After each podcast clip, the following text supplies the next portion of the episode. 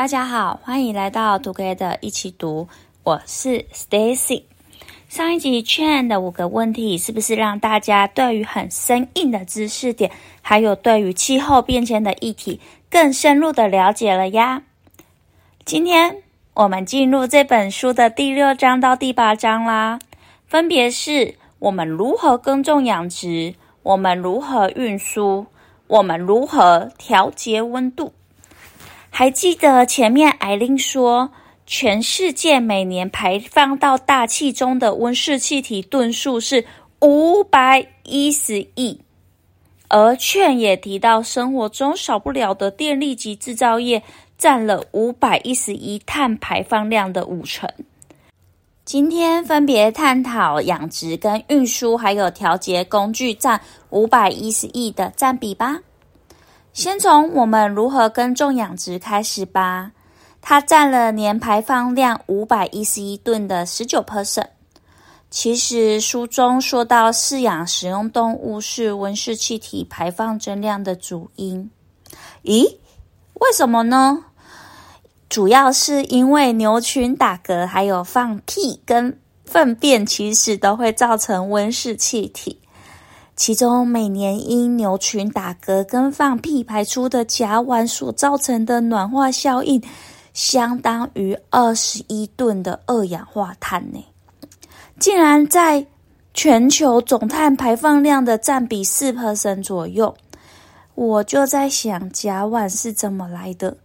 这本书也有提到，牛的胃里的细菌会分解植物的纤维素，进而发酵，就会产生甲烷，而这个过程就称之为肠道发酵。甲烷大多是从打嗝排出的，也有一部分是从放屁排出的。而其实一个世纪以来，甲烷造成的暖化程度是二氧化碳的二十八倍哦。关于打嗝放屁时会释放出甲烷的是反刍动物特有的问题，但又要提到另外一个问题，是不分任何动物的粪便。粪便分解的时候是会释放多种的温室气体，其中最大宗的是一氧化二氮，但也有甲烷、硫跟氨。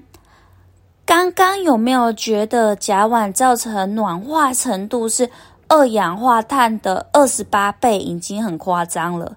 不过你猜猜看，一氧化二氮所造成的暖化程度是二氧化碳的几倍？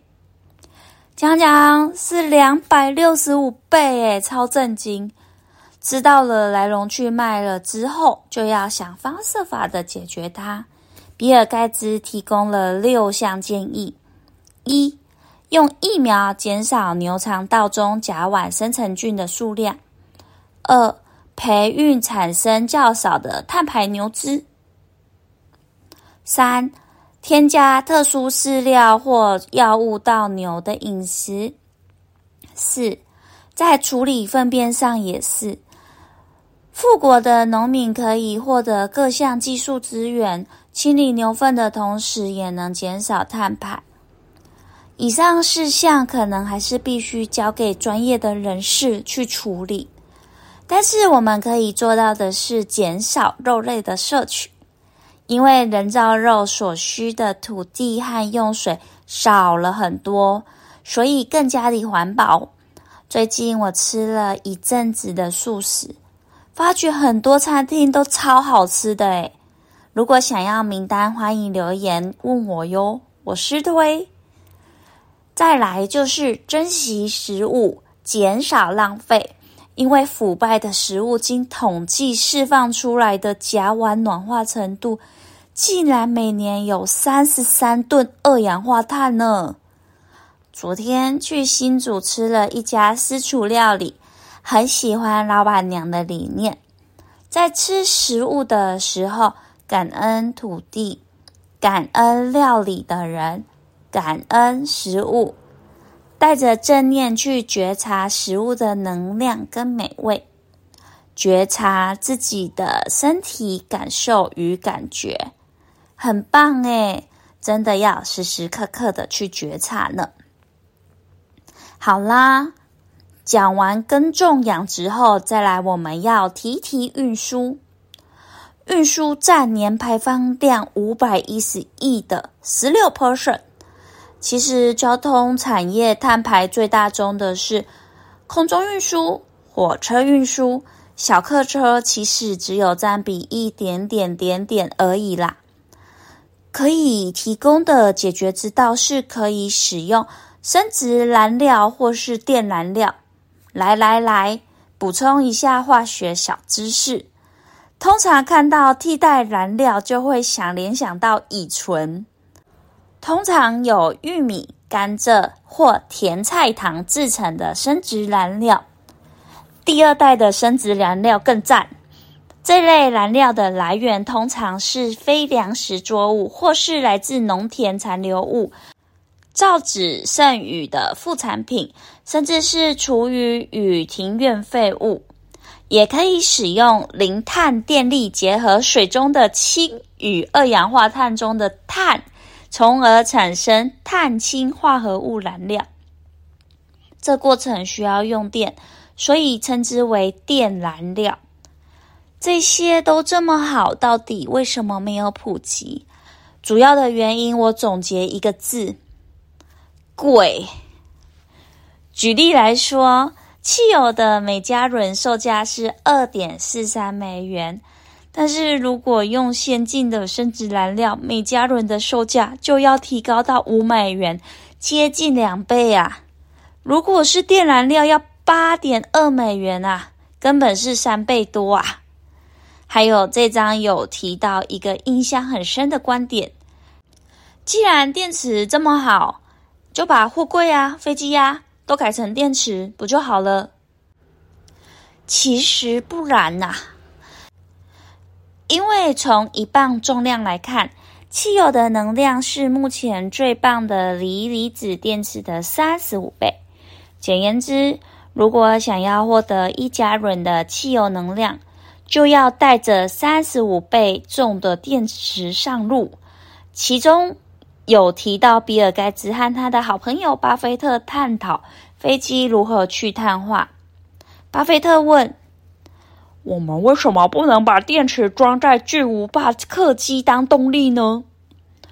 他原本就晓得飞机升空时燃料占了二十到四十 percent 重。他听完比尔盖茨说。因为三十五倍重的电池才能提供相同的能量，他瞬间懂，这么重根本很难飞起来啊！比尔盖茨针对这张一样给了减少交通碳排的四个小建议：一、减少交通量，少开车，少坐飞机和少运输；二、减少汽车制程中使用碳密集材料；三、提升燃料的使用效能。四、改用电动车与替代燃料。这次我可以做到两个呢：减少交通量，改坐大众运输，以及有机会就换个电动车。下一次换车的时候，我应该会想一下这本书的内容。最后是我们如何调节温度，它占了七 percent。复习一下。电力及制造业占了五百一十亿碳排放量的五十八 percent，耕种养殖占了十九 percent，运输占了十六 percent。而如何调节温度，就是像我们熟悉的冷气呀、暖气呀。冷气就要讲到冷媒了。其实冷媒对气候变迁来说影响很大，诶。冷媒又称之为含氟气体，它造成的暖化程度是二氧化碳的数千倍呢。在二零一六年，一百九十七个国家的代表承诺，要在二零四五年年前将含氟气体的生产与使用减少八十 percent 以上。除了期待各家公司能够新研发危害较小的冷却液，我们自身也可以少开冷气哦。讲完夏天的冷气，调节温度也少不了冬天的暖炉和热水器。其实它的命运和我们上一段讲的汽车的命运有点相似，因为它和电灯跟空调不同。电灯和空调是使用电，而大部分的暖炉和热水器是使用化石燃料。一样要尽量电气化和使用洁净能源喽。我们一起读了耕种、养殖、运输跟调节温度的冷暖机对地球的影响，以及可以改善的方法。下一集将由 Paula 一起探讨我们该如何适应这暖化的世界呢？还有什么政策很重要？如果喜欢我们的节目，也请给我们五星好评，并且留言给你身边也喜欢阅读的朋友。